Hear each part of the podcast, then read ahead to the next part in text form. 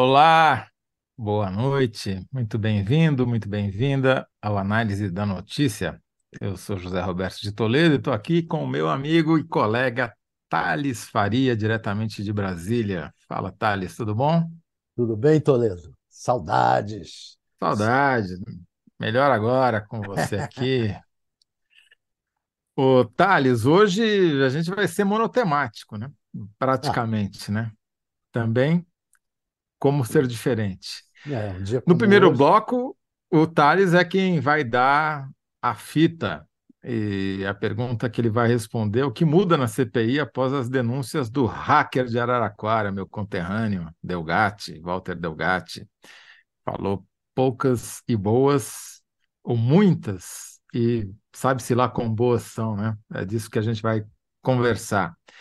No segundo bloco, eu vou comentar também o depoimento dele, mas com uma outra perspectiva. O que que é comprovável na fala do hacker, né? E o que que isso implica para o Bolsonaro de modo geral? O que que é pior? O que o hacker falou ou o escândalo das joias? E no terceiro bloco, a gente vai entrevistar o professor Francisco Carlos Teixeira, que já esteve aqui no programa no passado. O- é um historiador, cientista político, que professor titular aposentado da Universidade Federal do Rio de Janeiro e um grande especialista em assuntos militares. Professor emérito de várias academias militares, vários livros sobre o assunto. né? O mais recente é Como Não Fazer um Golpe de Estado no Brasil já trabalhou, prestou serviço no GSI, no Ministério da Defesa, enfim. É alguém que fala de militares com conhecimento de causa, e a pergunta que ele vai responder é como o escândalo das joias e as novas denúncias do hacker afetam os quartéis. Como é que isso bate lá dentro, né? Muito bem. Thales, sem mais delongas, você que acompanhou, você acompanhou o depoimento em loco ou não teve espaço para jornalista lá de tão concorrido que estava? Tá mudo, Thales, tá mudo. Tá mudo. Diz- tirei o mudo. Estava concorrido, estava difícil ficar lá realmente, Uhum. mas é, aí você fica ali na sala de imprensa, fica rodando ali pelo Congresso, sala de Tá imprensa, certo. e aí e vendo pela TV e voltando para ouvir os caras, para conversar com os caras. Vida de jornalista, né? Aquela de facilidade de sempre. aquela né? tranquilidade sempre. É, tranquilo, tá? É bom para cardíaco, né? Mas, Thales, a pergunta é essa: o que que muda na CPI após a denúncia do Walter Delgatti, o hacker de Araraquara? Grande Toledo. Vem cá, você- o, o depoimento do Walter Delgatti é, caiu, eu vejo assim, como um tiro de canhão contra o ex-presidente Jair Bolsonaro. A gente tem que ver que a CPI foi articulada, mais que isso, foi exigida pela oposição bolsonarista, na suposição de que serviria para corroborar uma narrativa absurda. Vítima dos ataques da Praça dos Três Poderes, o governo é que teria facilitado. eh, Desculpe aqui, tem que desligar, entrou uma ligação aqui no meio. O governo é que teria facilitado o golpe. Uhum. Mas, mas eis que o Delgatti trouxe informações em seu depoimento que, se confirmadas, veja bem, se confirmadas, deram nome e sobrenome aos principais personagens da tentativa de golpe contra o Estado Democrático de Direito, com datas, horas e locais da armação. Quer dizer, você, locais da armação, você vai ter que é, agora correr atrás disso para ver se é verdade. No caso do Bolsonaro, os dados apresentados por Delgatti na CPMI podem deixar seus aliados envolvidos de tal forma assustados que deflagrem uma onda de delações em outros casos. Isso, no meu entender, aumentaria os riscos de aparecimento de novas informações sobre casos como o das joias desviadas do acervo de presentes presidenciais, mais o dos atestados falsos de vacinação contra o Covid e o caso da interrupção das estradas pela Polícia Rodoviária Federal no dia da eleição presidencial. O Delgatti deixou claro que se encontrou, por exemplo, com o ex-presidente e que o Bolsonaro o incentivou a forjar falsas provas de que as urnas eleitorais eram passíveis de fraude. Isso, segundo ele disse lá, seria a base para uma fake news de uma que serviria para uma peça publicitária a ser elaborada pelo marqueteiro da campanha de Bolsonaro. Aí mais um nome, Duda Lima. Então, Bolsonaro, Duda Lima. Ele também disse que o presidente lhe ofereceu a possibilidade de obter emprego e um indulto presidencial. Bastava assumir a autoria de uma suposta gravação de conversas do ministro Alexandre de Moraes. Mas, mais grave que tudo, e que não é impossível provar se for verdade. O Bolsonaro teria dado ordem direta ao coronel Marcelo Câmara, assessor, outro nome, Marcelo Câmara, assessor especial da presidência, para levar o Delgatti ao, ao Ministério da Defesa, a fim de orientar os militares sobre formas de romper a segurança das urnas eleitorais. Segundo o Delgatti, ele foi recebido pessoalmente pelo então ministro da Defesa, o general Paulo Sérgio Nogueira, outro nome, e frequentou as dependências do ministério em pelo menos cinco episódios. O hacker declarou ainda que o relatório do Exército sobre possíveis fragilidades das urnas teria sido elaborado em sua totalidade por informações que passou aos técnicos militares nessas visitas, nessas conversas. O Walter da Casa contou que teria mantido contatos com o então comandante do Exército, general Marco Antônio Freire Gomes, ou seja, é outro nome. Ou seja, ele jogou a, a lama das articulações contra a democracia que ocorreram no governo Bolsonaro sobre os ombros da alta cúpula militar da época.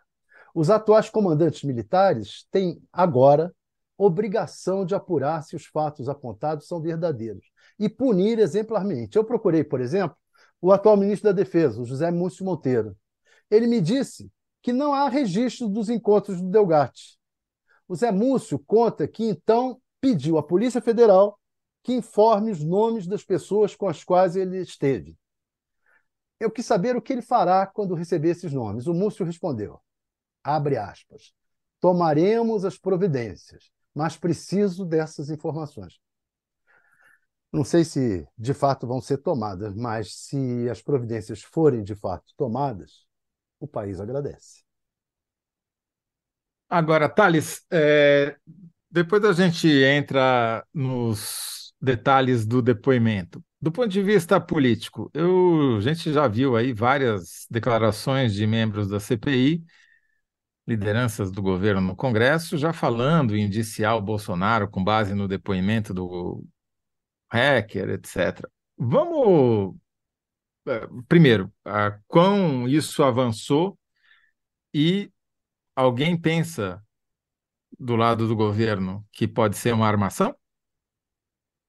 Não, não estão pensando que pode ser uma armação ainda não. É, pode ser que seja. Não é impossível. O Delgatti não é uma figura completamente é, confiável. Né? Ele uhum. é um, é um bandido. Mas é, Pode ser uma armação, mas é, ele está colocando informações que são é, uhum. que são averiguáveis. Dá para correr atrás dessas informações. Esse que é o caso. Você não pode pegar e eu acho que ninguém na CPI, muito embora estejam falando da boca para fora, ah, já dá para indiciar, etc. e tal, eu acho que ninguém acredita nisso você tem que primeiro ir atrás de provas. A própria Polícia Federal está chamando ele para ouvir novamente.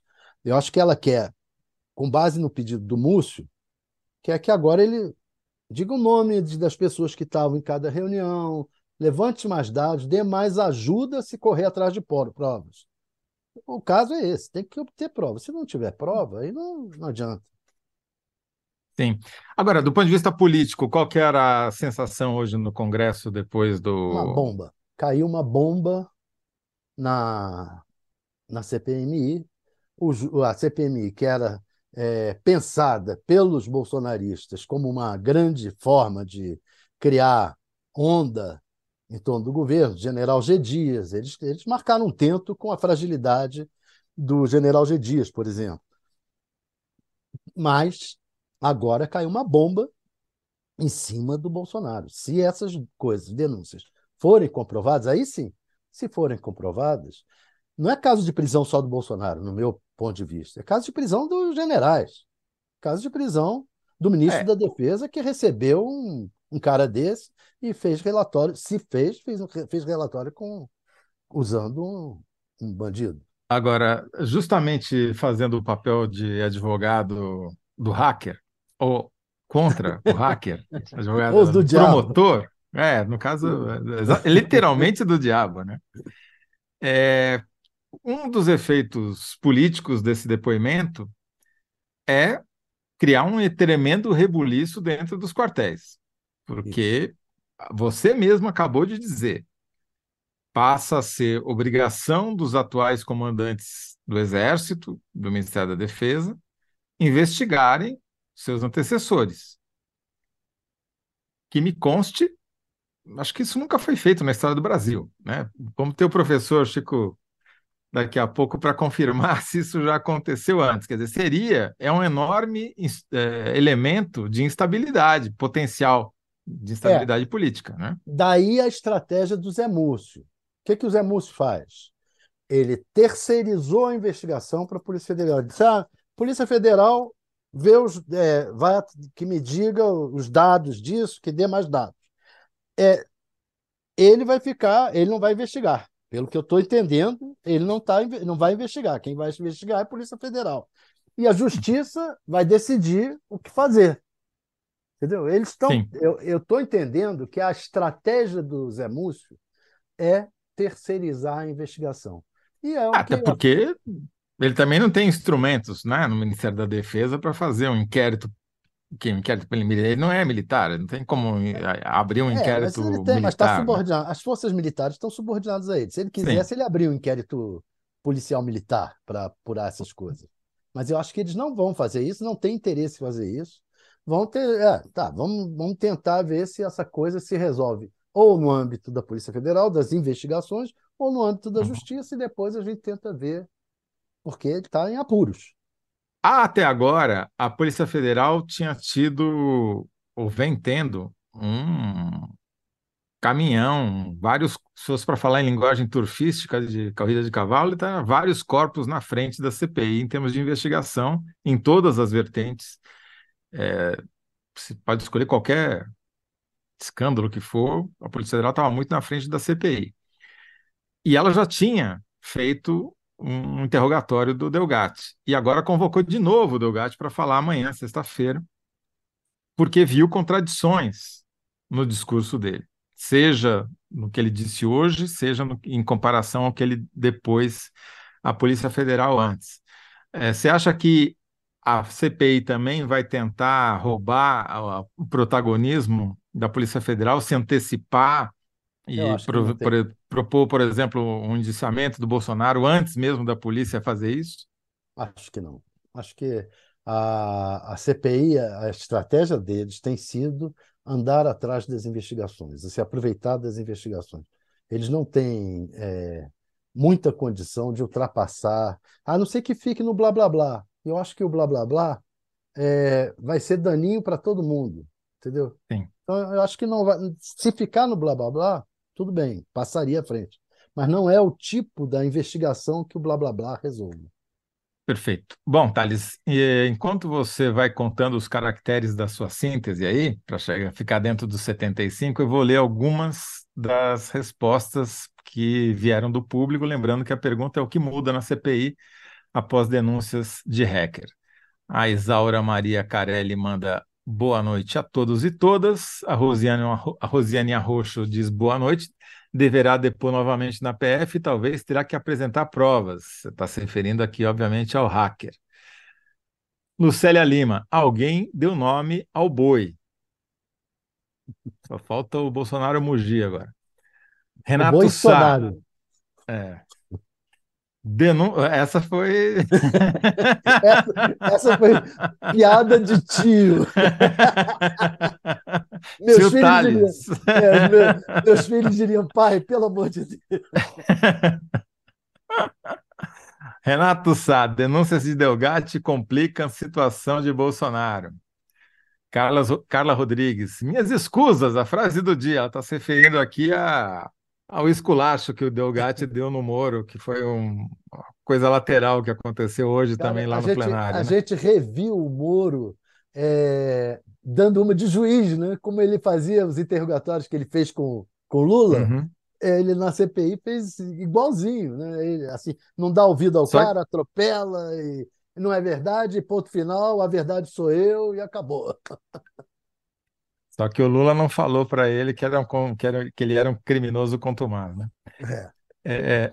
A Marisa Laterza, Delgatti joga o inominável e os militares no esgoto. Peterson Alcione, Alcione Ferreira, eu vivo na Europa, mas vocês são top, o UOL é top, olha aí. Ó. Ah. Sandra Fernandes Eriksen, no mínimo ele encontrou-se com inelegível e isso é alguma coisa. Renato Macedo, Delgatti incrimina Bolsonaro e cúpula militar. Victor Henrique, uma tempestade se inicia e alguém vai se molhar feio. Thaís Bap diz que te ama, viu, Thales? Hum. Depois de colocar vários hahaha.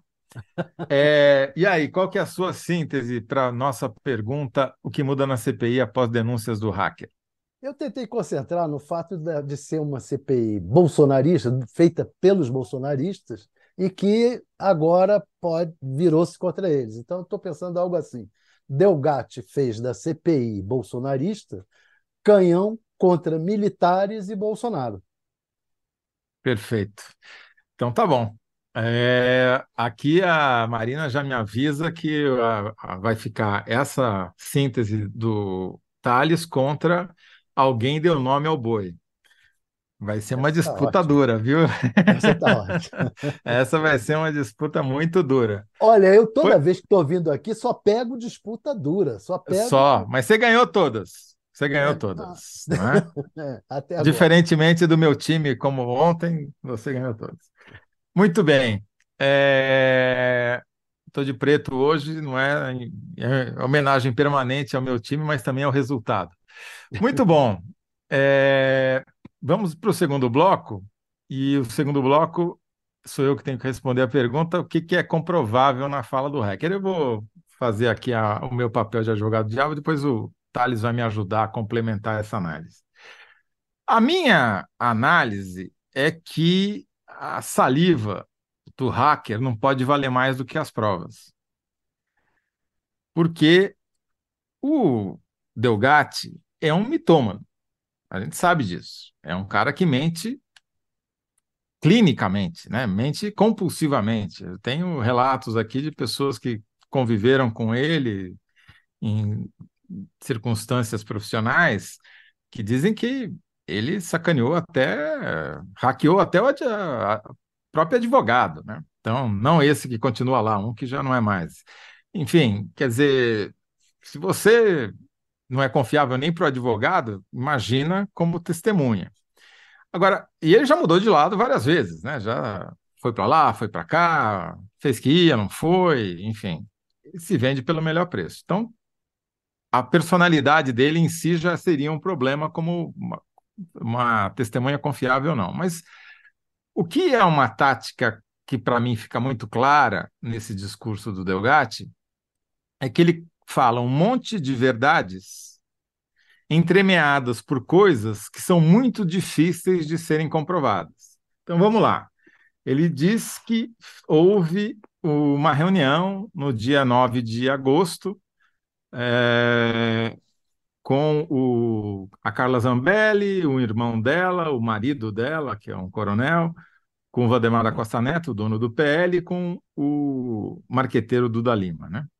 E, agora, isso é comprovável e, de alguma maneira, uns já disseram que não foi uma reunião, o Duda Lima disse que eles se encontraram no, no corredor do prédio, na escada do prédio, que não dispensou o cara, mas enfim, de alguma maneira o cara esteve lá, de fato, no prédio, nisso ele não está mentindo. Agora, quem estava na reunião está incerto, e o que foi dito na reunião é que é, o, que é a questão se você estabelece que é verdadeira, que, verdade, que houve a reunião, a questão passa a ser se o que ele disse que foi dito foi dito na reunião. E se é dito na íntegra e na intenção que ele diz. Porque uma coisa é eles pegarem uma urna qualquer, que não é uma urna que vai ser usada na eleição, e fazerem um faz de conta ali dizendo, ó, digita 22 que vai aparecer 13. E eu ponho isso na televisão para dizer, olha, tá vendo como é fácil forjar urna eletrônica? Isso é uma coisa. Já seria um escândalo do ponto de vista de comunicação, porque você está tentando desacreditar o sistema eleitoral. Mas é, é, é mais em dose aumentada e piorada daquilo que o Bolsonaro fez ao longo de todo o seu mandato.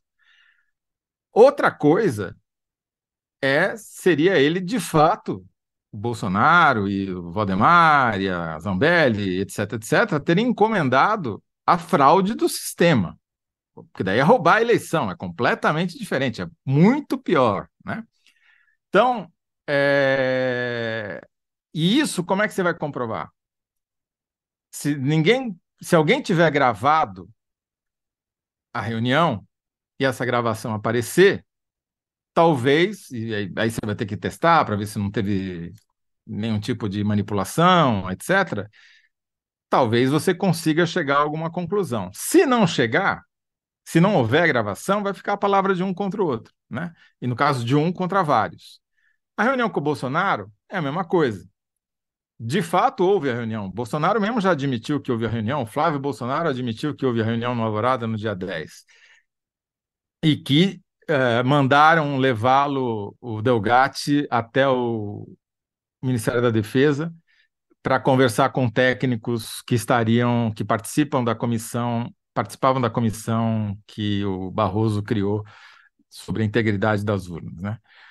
Uma coisa é o cara ir lá para fazer uma mancomunação, né? Um plano ardiloso para usar os militares para inocular um código malicioso no sistema eleitoral para roubar a eleição. Outra coisa o cara ia chegar lá e dizer: acho que é assim que funciona. Né? Então, é, ele opera, o Delgatti, nessa, nesse limiar do que é pro, comprovável, que são o fato de fulano estar em tal lugar a tal hora, e o que foi dito lá. Meu medo é que ele colocando uma mentira no meio de muitas verdades, se por acaso essa mentira for desmentida veementemente através de uma gravação, por exemplo, você desmonte o caso contra o Bolsonaro, porque é aquela coisa, caiu uma gota de veneno num poço de água límpida, você contaminou o poço inteiro. Né? Só fazer um ajuste, é, no caso, por exemplo, dessa reunião com os militares, não foi para colocar a reunião, o, a, o que ele falou das reuniões com os militares, não foi para colocar códigos maliciosos para é, fraudar a eleição, foi para dizer que o sistema era passível de Sim. invasão. É diferente. Sim, mas não, tudo bem, você tem razão, mas para ele comprovar o que estaria dizendo, estava dizendo, ele precisaria mostrar como isso seria Não, feito. Mas isso, isso, isso já está comprovado, por exemplo, na própria declaração do hoje do filho do Bolsonaro, que disse: não, o presidente mandou ele lá nos militares para ajudar os militares a ver se o sistema era frágil. É, ele está dizendo o seguinte, que o sistema é, é frágil. Né? Não, veja, não, mas aí é defensável. Pensa então, o seguinte: é, ele diz assim: olha, eu sei como é... fraudar a urna. Eu sei como fraudar a urna. Beleza, então vai lá e explica para os técnicos, que eu não entendo nada, não sei dizer se isso que você está falando faz sentido ou não, como é que se frauda a urna, porque ele, aí ele vai, eles vão avisar o Ministério, ah, eu o TSE, é Tribunal Superior Eleitoral. É defensável você mandar um, um hacker bandido para dentro do Ministério da Sim. Defesa, pra, seja para explicar o que for, entendeu? Eu acho não. que o presidente da República mandar o, o cara bandido. É estranhíssimo, Thales. Eu não, não, não discuto isso com você, mas é, é, é difícil provar tudo o que ele diz. E o, o, o, meu ponto é o seguinte: ele pode contaminar essa investigação. E ele já conseguiu. E ele já conseguiu uma coisa. Isso é um fato. Está aqui o Google que não nos deixa mentir, diferentemente do Delgatti. É, ele já roubou o destaque das joias do Bolsonaro. Hoje, no Google, teve o dobro de buscas por hacker, é, Delgatti do Mas que gente- pelas joias. Mas eu não posso Sim. culpar o Palácio do Planalto Não. por ter sido invadido pelos, pelos golpistas. Sim, Eu não posso claro. culpar ele por ter apresentado um fato que todo mundo está achando mais forte até do que o das joias. Se for Então, mas as joias tem, mas aí que tá, esse que eu acho que é um, pode ser um- uma casca de banana, porque as joias você tem elementos de prova muito contundentes que não dependem da delação de nenhum mitômano. É, não, eu acho Ao que ele é contrário. mitômano, acho que ele é mitômano, acho que é preciso ainda correr atrás das provas, mas há elementos ali, primeiro elementos alguns fortes. Esse, por exemplo, do Ministério da Defesa é um elemento muito forte. O cara foi enviado pelo presidente, que admi, cujo filho já admitiu hoje mesmo que o presidente mandou ele lá para. E ele foi recebido pelo ministro da Defesa. Então, isso, isso Talvez é. se mesmo, mas enfim, de qualquer jeito, o, o ponto, meu ponto é, você tem provas muito fortes do Ministério da, que de outros de outras investigações, e eu acho que a mais forte de todas é a das joias, que estão caindo. Não sei se isso vai continuar por quanto tempo. Mas é aquela coisa, é uma tática conhecida de contra-informação você inserir alguma mentira no meio de um monte de verdade para contaminar a história inteira, né? De qualquer jeito, hoje já foi uma vitória para o Bolsonaro de alguma maneira, se você considerar que isso daí, se, eu, se é minha hipótese, que eu estou sendo, de novo, advogado do diabo, não acredito é, é, em princípio nisso, mas se a tática, se isso for uma tática, se isso for um, uma maneira de desviar a atenção para algo que você consegue desmontar depois, é, se, eu acho pode, que se ele pode, for um agente, pode se ele for um ter agente sido duplo, de fato, é, isso pode ser uma, uma vitória para o Bolsonaro. Agora, se ele não for um agente duplo, Sim. é, o fato é que a é gente uma não grande sabe. derrota.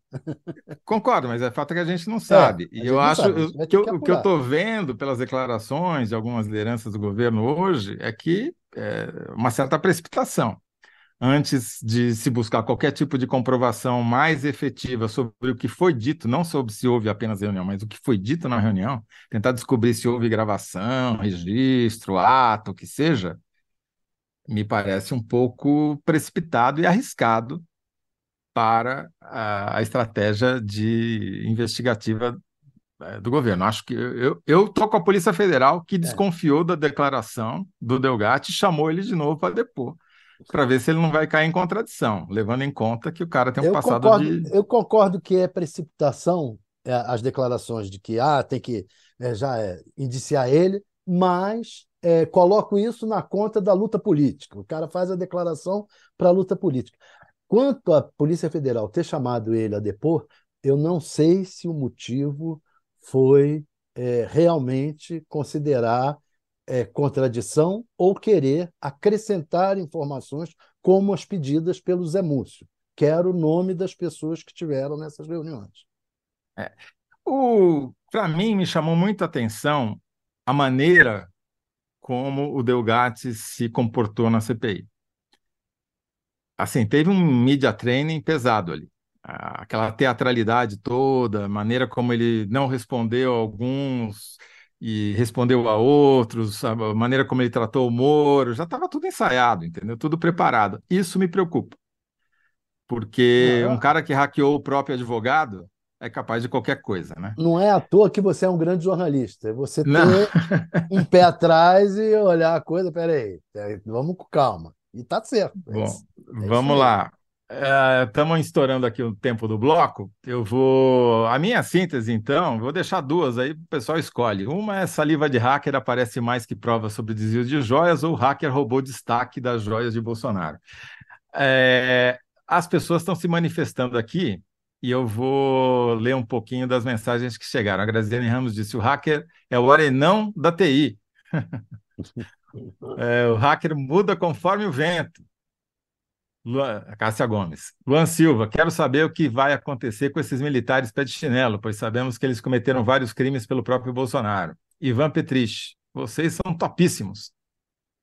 Não sei se elogio isso, mas enfim. Graziane Ramos, o fato é que a CPMI hoje retomou o Ibope alcançado pela CPI da Covid.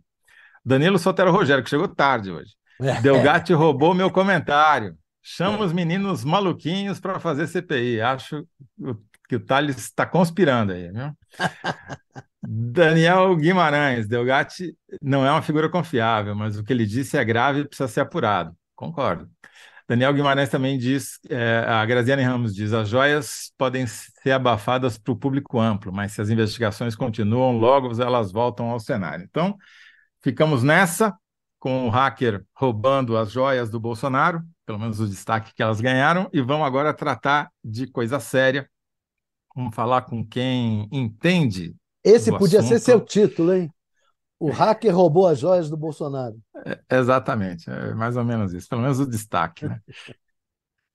Pois bom, pois bem, a, como é que ficou a nossa enquete aqui? Temos já a formulação, produção? Ficou aquela mesma? Bom, vou considerar que sim. Você vai lá e descobre no YouTube, tá? Pois bem, vamos agora entrevistar o professor Francisco Carlos Teixeira. Tudo bem, professor? Como vai? Tudo bom? Tudo bem, muito obrigado por estar aqui conosco. O professor Francisco Carlos Teixeira é professor titular, aposentado, mas nunca deixa de ser titular, tá certo? Não, eu estou trabalhando. A gente ah, aposenta e continua trabalhando. Pois é, essa história de professor aposentado é lorota. não, ninguém não trabalha não para nunca. É historiador, cientista político, tem vários livros escritos, entre eles sobre militares, professor emérito de várias academias militares, já prestou serviços aí, trabalhou no Gabinete de Segurança Institucional, Ministério da Defesa, em suma, conhece o mundo militar como poucos civis conhecem. E, professor, a pergunta, claro, nós temos muitos assuntos para tratar hoje, mas a pergunta, digamos assim, mais genérica, que a gente vai tentar fazer a síntese no final, é como o escândalo das joias e essas novas denúncias do, do hacker afetam os quartéis. É, eu pediria para o senhor, primeiro, é, começar, é, antes de entrar no hacker, entrar no caso das joias, porque eu acho que ali teve uma mudança de, de degrau, né? A gente avançou um sinal, avançou um, alguns passos quando apareceram provas, nos, sejam de interceptação ali das mensagens, sejam é, por depoimentos, etc., mostrando o envolvimento não só do Mauro Cid, tenente-coronel, ajudante de ordens do Bolsonaro, que todo mundo já sabia, mas ampliou-se ainda mais a participação dele, mas também do pai, né? um general quatro estrelas, da elite da, da força, e de uma maneira é, ruim, né? cedendo a conta dele nos Estados Unidos para receber o dinheiro da venda das joias, enfim. Queria que o senhor começasse analisando esse caso e como é que isso pode abalar ou não as estruturas dos quartéis. Você tem toda a razão. A questão das joias mudou o patamar da percepção de tudo que foi feito por Mauro Cid, né, o tenente-coronel, e tudo em que ele se envolveu. Porque até então, as questões, mesmo a questão de, de falsificação da caderneta de saúde, estava dentro de um bojo ideológico, estava dentro de um projeto ideológico. Né? Quando surgiu a questão das joias, e como você também falou, de extrema materialidade, né, isso se tornou uma questão pessoal, do qual o ajudante de ordens não tem nada a ver com isso. Normalmente, todos os presidentes do Brasil sempre tiveram secretários particulares, sempre teve é, quebra-galhos que estavam fora da estrutura aí é, do poder, operando por eles em questões né, sabidas. Né? É, desde comprar coisas até é, cuidar das contas. Né? E nesse caso, houve uma mistura, e essa mistura foi recebida com perplexidade nos quartéis. A, a, a, o muro de blindagem que tinha começado a ser erguido pelo general Lorena Cid em torno do filho ruiu. E não só ruiu para ele, o tenente-coronel Mauro Cid, mas acabou tragando junto o próprio general Lorena Cid. Isso é, mudou muito. Um general é, que foi meu colega, e trabalhamos juntos e tudo, a, da Ativa comentou comigo, por exemplo, como é grave, por exemplo, na academia militar, na academia de agulhas negras, você falsificar o, o, a caderneta de corte de cabelo, né? ou você colar numa prova, que isso pode dar expulsão Né? Então, essa questão, e eu acho que essa comparação é boa nesse sentido, quer dizer, eles estão vendo um, um, um oficial brilhante, Mauro Cid foi meu aluno na, na SM, é um oficial de fato brilhante, está sempre entre 01 e 03 de turma, vem de uma dinastia, é conhecido né, pelos colegas como príncipe nesse sentido, e que, de repente, ele entra numa situação em que a questão ideológica, que era muito forte, cede a questões materiais, né? e isso é muito ruim. Mas eu diria uma coisa, adiantando, eu não tenho a menor é, expectativa de uma delação por parte de é, Mauro Cid ou do general Lorena Job. Esse é o último vínculo né, de integridade que resta para Mauro Cid. Se ele delatar, isso perante os colegas militares piora muito a situação dele.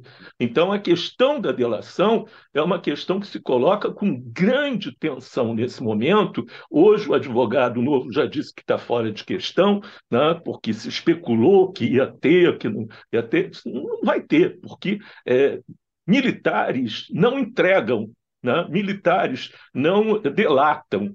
Né? Isso aí seria uma outra destruição da, da imagem do Mauro Cid. Quer dizer, o espírito de corpo, ou seja, de não falar contra Bolsonaro, além de chefe, comandante em chefe das Forças Armadas, é também um militar, né? Foi um militar, foi um capitão, quer dizer, aí o espírito de corpo vale mais do que qualquer outra coisa, tá acima, por, por isso que o senhor disse que jamais delataria um colega, é isso? Exatamente. Fábio. Quer Mas, dizer, é, um é... colega, um chefe, né? e dentro de uma função militar, porque a ajudância de ordens é uma designação do Exército, estava dentro de uma função. Ele desviou a função, ele mudou o caráter da função. É, não se espera que por isso ele delate, se espera o contrário, que por isso ele agora se comporte como um oficial do Exército Brasileiro eu queria entender uma coisa. É, o advogado dele é, disse que também que está descartada a possibilidade de uma delação premiada. Uma coisa é delação premiada. Outra coisa é o que o advogado disse com relação ao fato de ele ser militar e cumprir ordens.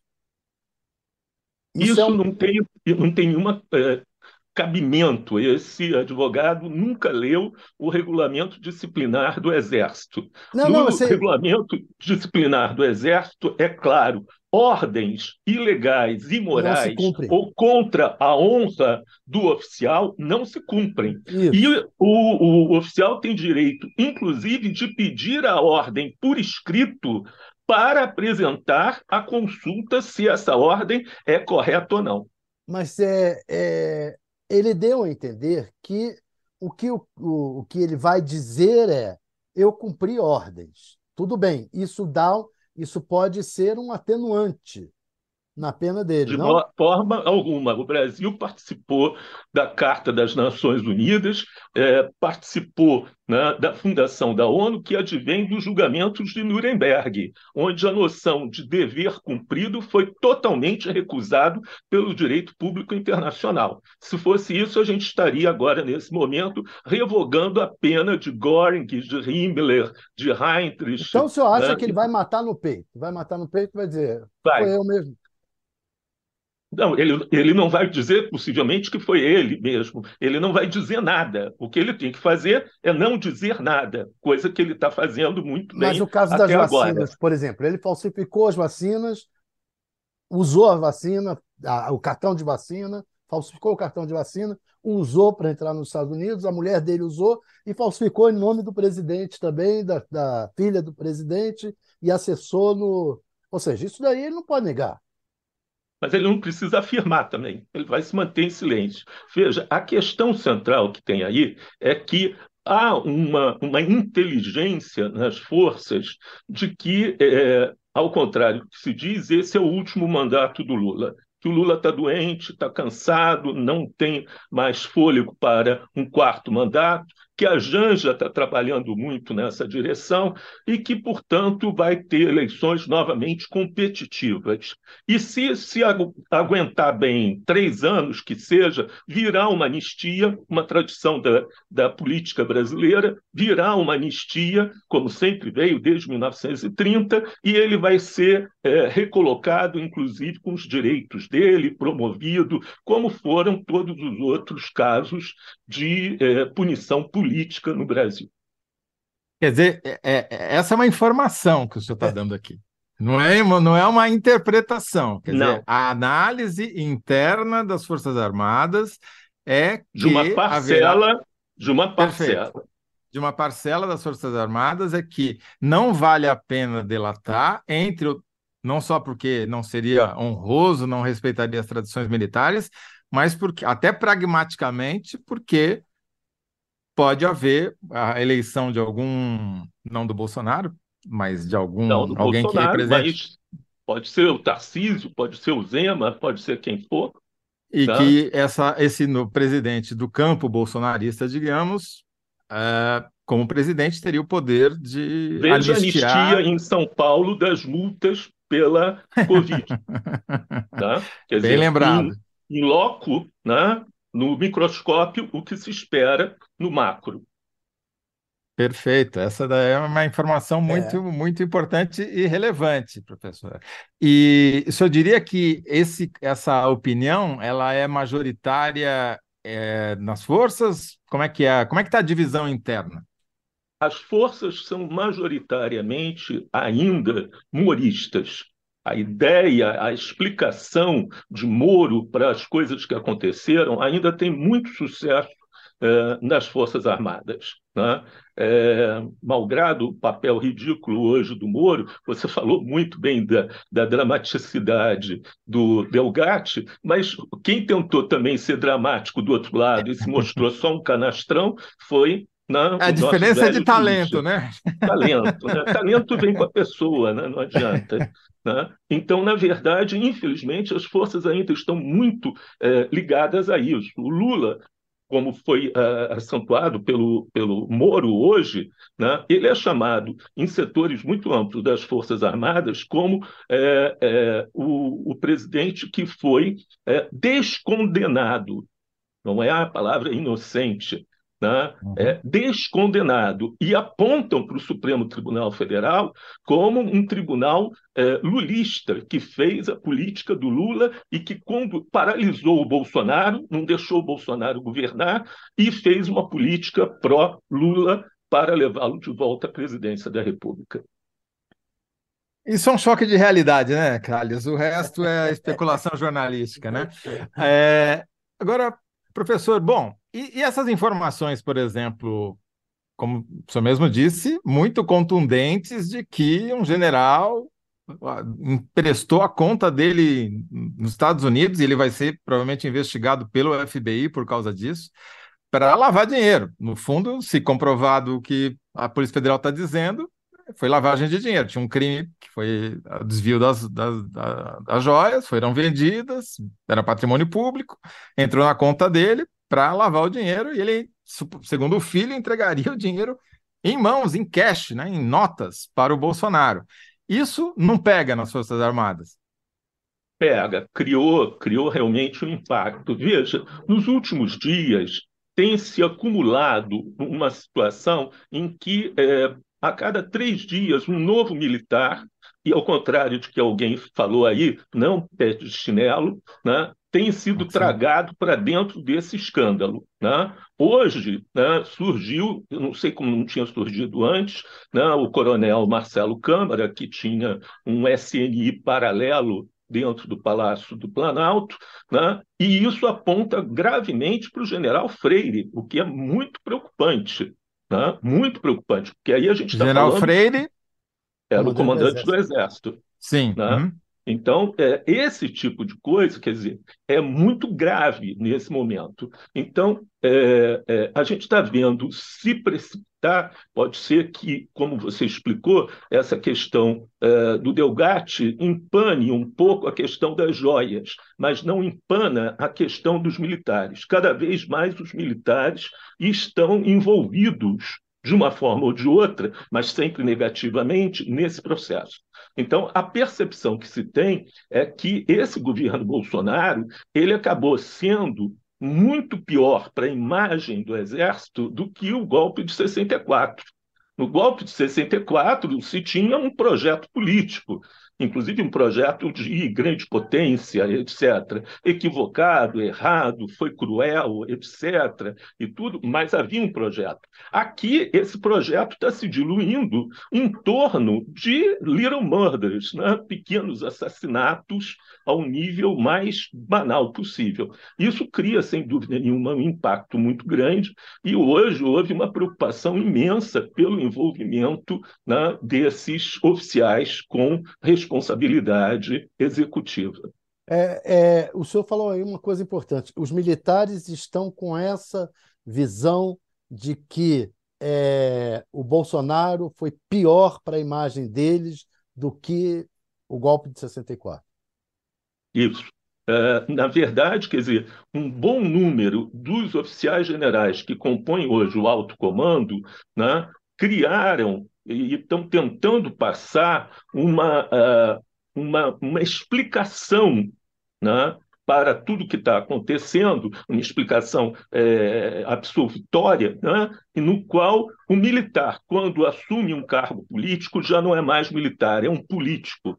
Então, quando a gente está falando do uh, Paulo Sérgio, quando a gente está falando do Braga Neto, quando a gente está falando do Augusto Heleno, estamos falando de políticos e não militares para a cota deles, eles deixaram de ser políticos. Por sinal, isso caminha em direção do projeto de lei do deputado Zaratini e o mesmo projeto de lei elaborado meio às pressas pela área política né, do Planalto para tentar fazer com que é, oficiais que se candidatem a qualquer cargo ou assumam qualquer cargo executivo tenham que passar imediatamente para a reserva. A gente não teria problemas tão graves, por exemplo, com Pazuello, se isso tivesse acontecido. Agora, quando o senhor diz que, para mim tem uma contradição, não no que o senhor falou, mas na maneira de pensar dos militares, porque ao mesmo tempo que eles acham que foi pior para eles o que o Bolsonaro fez, né, como ele envolveu militares, etc., do que o golpe e agora, a ditadura, no caso, e agora, mas agora continuam achando que é melhor apostar no campo bolsonarista porque a salvação virá de uma eventual anistia. Como é que eles reconciliam isso? Quer dizer, é pragmático? Fala, bom, dane-se, vamos continuar aqui porque é a única salvação que nós temos, senão nós estamos liquidados? É, ideologia é uma coisa muito né, fluida, muito é, serve para a gente fazer várias coisas com elas nesse sentido. Então, a cada momento que se dá um passo, porque o processo está em curso, né? Você não consegue Sim. ter uma noção de o que, que vai acontecer amanhã, qual vai ser o nome que vai ser é, é envolvido amanhã. Né? Quer dizer, é, é, a gente não sabe exatamente né, a dimensão do processo, mas a gente sabe que, até por causa dos meios, redes, etc., para aqueles é, que são críticos ou que eram moderadamente é, é, é, de direita, né, o papel das Forças Armadas ficou muito ruim. Se a gente lembrar que o Bolsonaro, quando foi perguntado como ele formaria o gabinete dele, ele disse que podia nomear 15 generais ministros e o governo seria perfeito, seria o melhor governo do mundo. Né? E agora a, a, a, visão que a gente tem das Forças Armadas, né, de vários atos de uh, incompetência, de uh, uh, corrupção, etc., implica em que esses oficiais superiores, que são profissionais e são profissionais dignos, tenham que se afastar deles que assumiram cargos políticos. E a forma deles se afastarem e dizerem não temos nada com isso é dizer é, vocês se tornaram políticos, não mais militares. Com isso, eles podem negar um pedido de ajuda, eles podem negar uma tomada de posição é, corporativista, pelo menos de uma parcela importante do alto comando hoje. Professor, uma pergunta. O, o caso do ex-ministro da Defesa ter recebido Delgatti, se comprovado esse, essa coisa toda, e é, digamos que haja risco de algum desses militares citados, se provar contra eles, ele vir a ser preso. O senhor acha que haveria uma reação dura dos militares? É, eu acho que, do ponto de vista do alto comando, esses 15, às vezes 16 generais, depende um pouco da, da, da composição do alto comando, mas do ponto de vista do alto comando, não haveria nenhuma manifestação eles são é, oficiais que foram é, acadêmicos, foram aspirantes na, na, transição política, sabem muito bem o que, que aconteceu com as Forças Armadas, o preço em imagem que teve que pagar, pagar mesmo tendo o decreto da anistia aí no meio, né? É, e não tomariam nenhuma decisão. Mas não há uma certeza de que alguém em algum lugar, em algum rincão do Brasil, se declare uh, em sublevado. rebeldia e sublevado contra o Supremo Tribunal Federal ou contra qualquer outro juízo. Essa é uma preocupação real. É isso que eu queria explorar com o senhor, porque, ah, como disse o Tales, as declarações do Delgatti, que eu reputo difíceis de serem confirmadas com absoluta certeza, mas mesmo assim levantaram enormes suspeitas sobre a cadeia de comando do Exército na gestão anterior, é, se isso poderia trazer algum tipo de, mais do que insatisfação, algum tipo de ação né, que sublevasse uma guarnição ou outra, como o senhor já levantou essa hipótese. Agora, acabou de sair na revista Veja, a matéria de capa deles, é, sustentando que o Cid, Mauro Cid, é, teria decidido uh, confessar uh, o crime e que seria uma mudança aí na estratégia deles, que ficou em silêncio até agora, que vai dar detalhes de como esses, eh, esses presentes foram vendidos e convertidos em dinheiro e que, de alguma maneira, se não explicitamente, pelo menos daria uh, elementos que levariam até o Bolsonaro. O senhor continua não acreditando nessa hipótese, é isso? Ele pode confessar o crime dele, uhum. mas não apontar crime né, de um superior que ele devia lealdade. Isso é bem diferente. Né? Se ele achar que confessando ele pode fazer um acordo né, uh, em juízo para diminuir o peso, etc. Agora, se ele confessar um crime que ele próprio com, é, é, cometeu, ele imediatamente, após é, a materialização da pena, abre-se uma sindicância no Exército e ele corre o risco de ser expulso. Sim.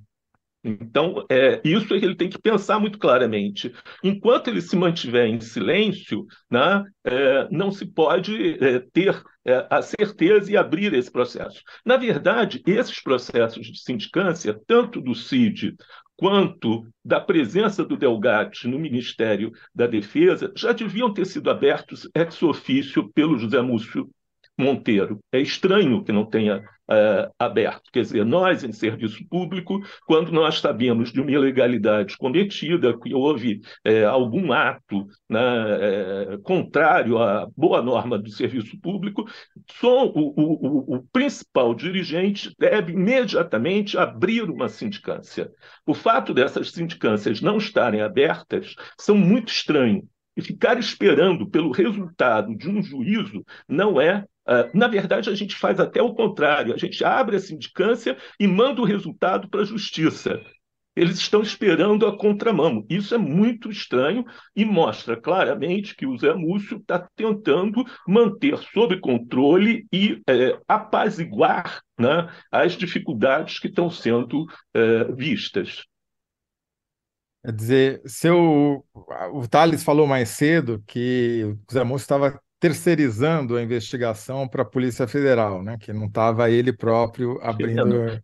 Isso não tem o menor sentido, essa iniciativa dele. Ele é um ministro de Estado. Eu, como um, um chefe de instituto da universidade, se eu souber que um professor deixou de comparecer à aula 30 dias seguidos, eu tenho que abrir imediatamente uma sindicância. Uhum. Né? Se eu, se eu e... souber que desapareceu um computador, um laptop, eu tenho que abrir uma sindicância. Como que ele né, vai perguntar à Polícia Federal se abre ou não?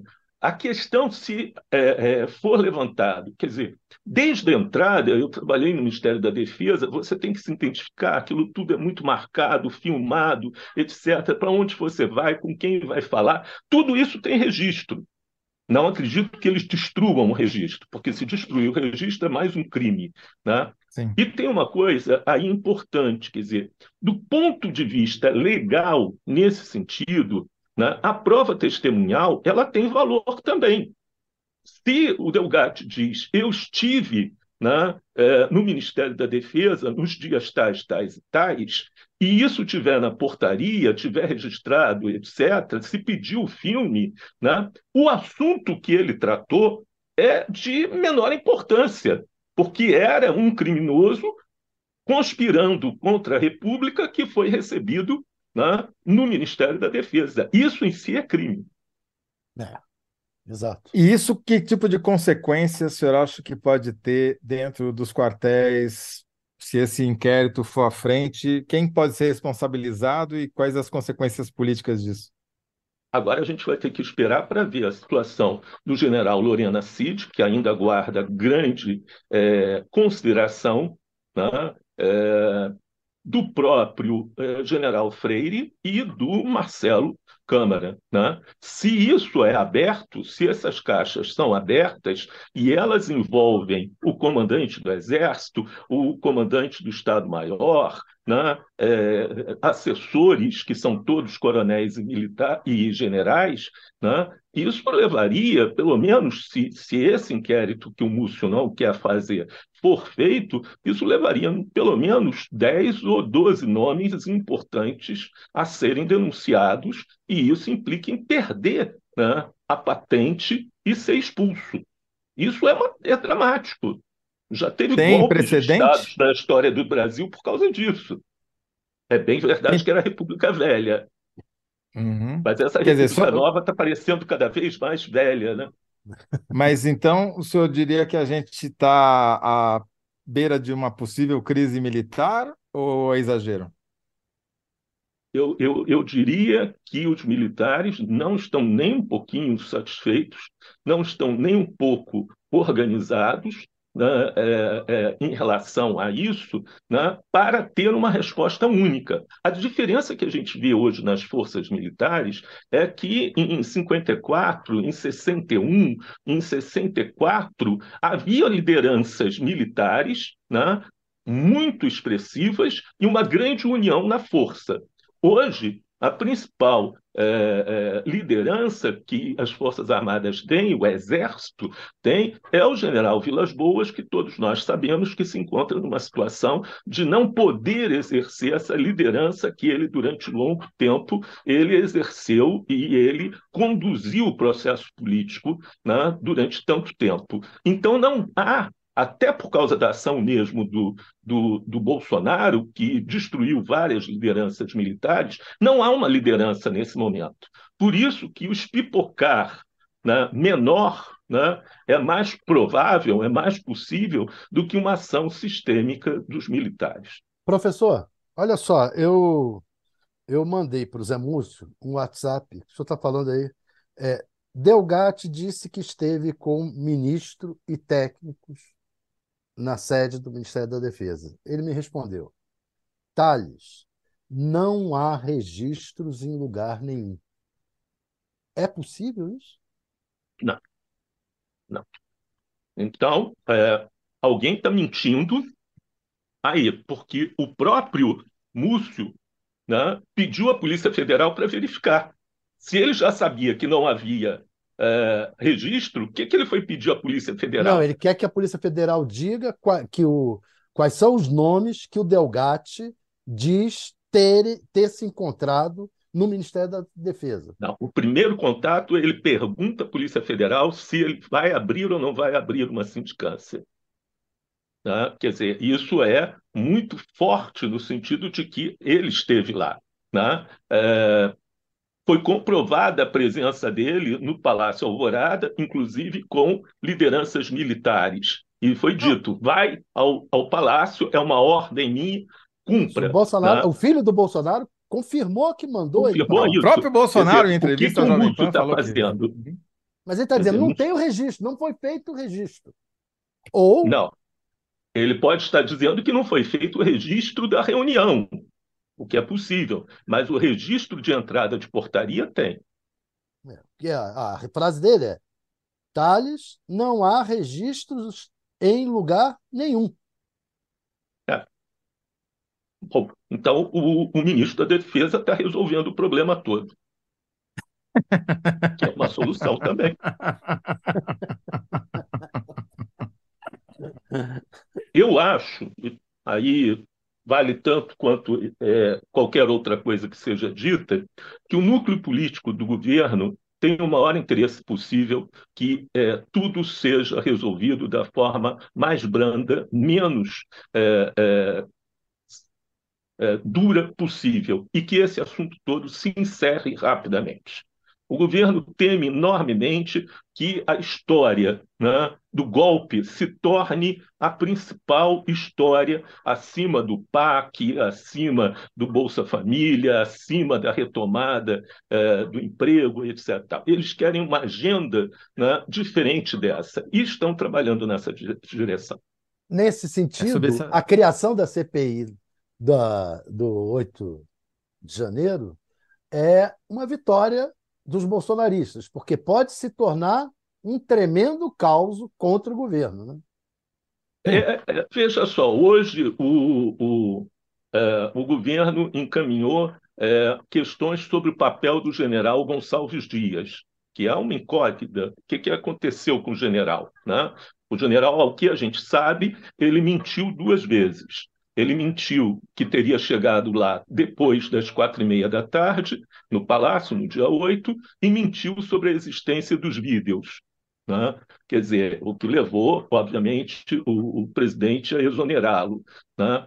É, então, a gente tem é, situações muito complicadas que podem se voltar para a narrativa bolsonarista de que o governo foi incompetente, essa é uma, ou que o governo planejou aquilo tudo para destruir o bolsonarismo, que é a versão mais raiz né, é, é, do que aconteceu no dia 8. Né?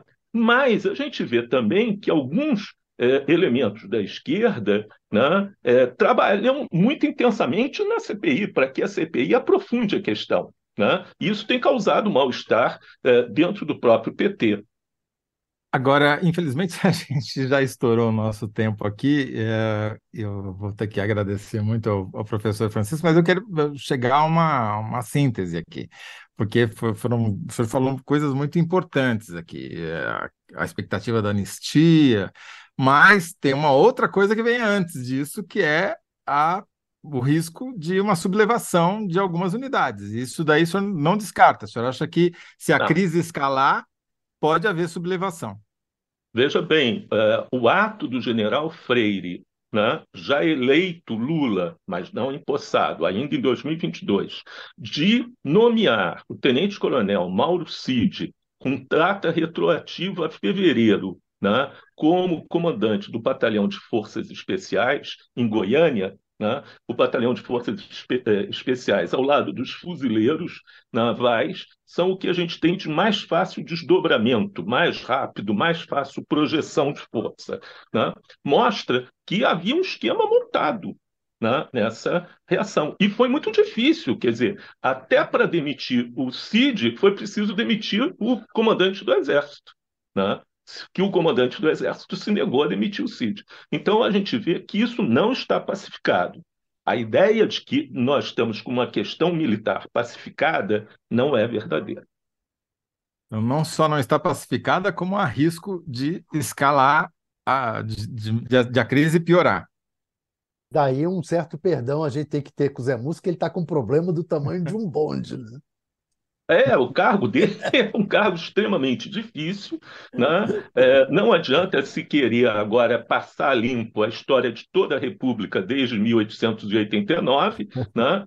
Mas também é, é, é, seria importante que ele, o ministro Rui o ministro Padilha não se apressassem também a dar declarações. Sem dúvida. Muito bom, professor, muito obrigado pela sua participação aqui, até na, usando a prorrogação aqui do programa para a gente. Podemos ficar conversando aqui mais uma hora, mas infelizmente temos que chegar ao fim aqui. Muito obrigado, professor. Até logo. Um abraço. Pois bem, Thales chegamos aqui ao fim. Não, não acabou a discussão, mas já o programa acabou, né? Porque não tem como a gente estender por mais tempo, né? Vou pegar aqui as sínteses que a gente tem, é, que já foram feitas, e ver como é que foi o resultado da nossa é, enquete. Vamos ver aqui, me ajudem. Primeiro bloco, Thales Faria venceu a enquete com 60% dos votos. Ufa! Né? O que muda na CPI após denúncia de hacker, Delgatti fez da CPI bolsonarista canhão para militares e Bolsonaro. No segundo bloco, a síntese, o hacker roubou destaque das joias de Bolsonaro. E no terceiro bloco, é, eu diria, especialista prevê escalada de crise militar após é, novas denúncias de hacker, né? É, não, ou não descarta sublevação militar é, por conta da evolução dessa crise aí. Pois bem, ficamos por aqui. Voltamos na semana que vem, na terça-feira, com mais análise da notícia. Muito obrigado, Thales. Um abraço. Parabéns, doutor. Um abraço.